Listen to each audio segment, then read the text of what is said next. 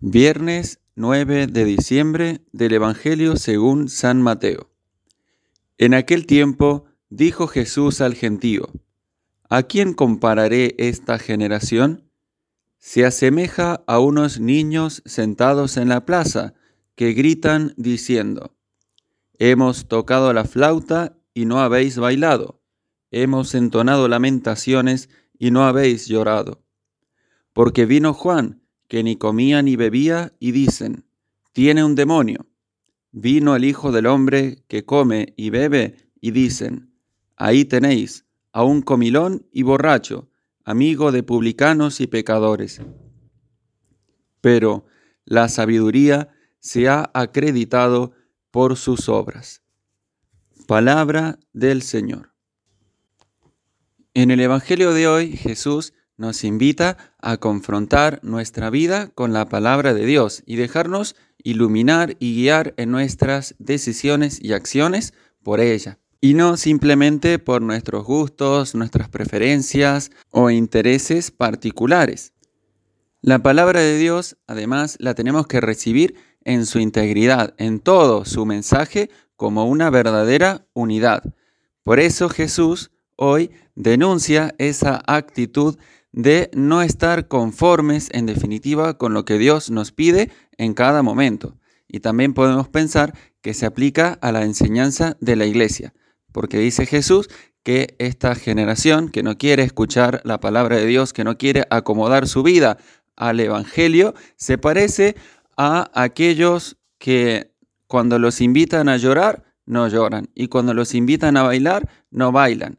Es decir, que no reciben la integridad de la palabra de Dios, porque a veces les parece en algunos puntos demasiado exigente y en otros aspectos les parece como que se queda corto o que podría pedir más o que tendría que ser más fuerte. Y esto Jesús lo aplica a la predicación de Juan y a la de él mismo, porque dice que Juan fue rechazado por hablar de parte de Dios, invitando a la penitencia y además por esa vida dura, austera, penitente que llevaba, que les chocaba a aquellos que no querían, en definitiva, hacer penitencia para convertirse. Pero cuando viene Él mismo y se hace semejante en todo a nosotros y quiere llevar una vida cercana a los pecadores, a los más heridos por la vida y a los más miserables, también es no solo rechazado, sino además despreciado. Lo tratan como a un borracho, amigo de publicanos y pecadores, que era en esa época un gran desprecio. Lo cierto es que Jesús, con esa actitud de cercanía para con los pecadores, no los justificaba en modo alguno en cuanto a su forma de obrar. Lo que quería era convertirlos, acercarse a ellos para salvarlos dejando bien en claro cuál es la verdad acerca del bien y del mal y de qué es lo que verdaderamente nos salva. En definitiva, lo que está denunciando Jesús es esa actitud de rechazo de la palabra de Dios o de poner el propio criterio por encima de lo que Dios nos pide en cada momento.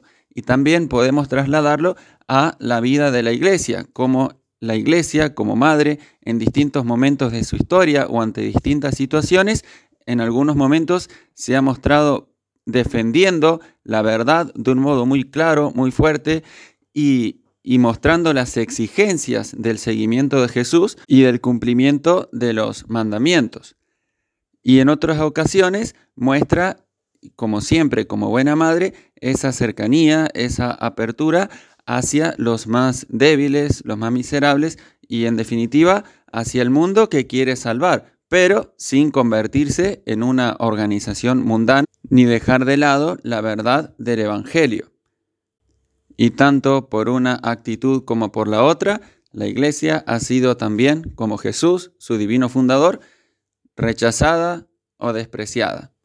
En definitiva, la cuestión fundamental que nos tenemos que plantear es, yo quiero configurar mi vida con la palabra de Dios. Yo quiero ser iluminado por la enseñanza de Jesucristo y de su iglesia o quiero seguir conduciéndome por mis propios criterios, mis gustos personales, mis preferencias. Esta es la cuestión que el Señor nos plantea en este Evangelio de hoy. Y el Señor concluye diciendo que la sabiduría queda justificada, queda acreditada por sus obras. Las obras que son en definitiva la santidad. También otra traducción dice que la sabiduría queda justificada por sus hijos. Los hijos de la sabiduría son los santos, aquellos que han hecho vida la palabra de Dios en su integridad, en todo lo que enseña, y que han querido configurar su existencia con la vida de Jesucristo. Ellos dan crédito, hacen creíble esa predicación, la de Juan y la de Jesús. Hacen creíble el Evangelio porque ellos lo han llevado a la práctica y muestran que ese es el único camino para la salvación y que no lo son ni los criterios mundanos, ni las modas del momento, ni los propios gustos o intereses personales. Entonces, pidámosle a la Virgen María saber ser dóciles a la palabra de Dios y obedientes a la verdad del Evangelio. Gloria al Padre, gloria al Hijo, gloria al Espíritu Santo, como era en el principio, ahora y siempre, por los siglos de los siglos. Amén.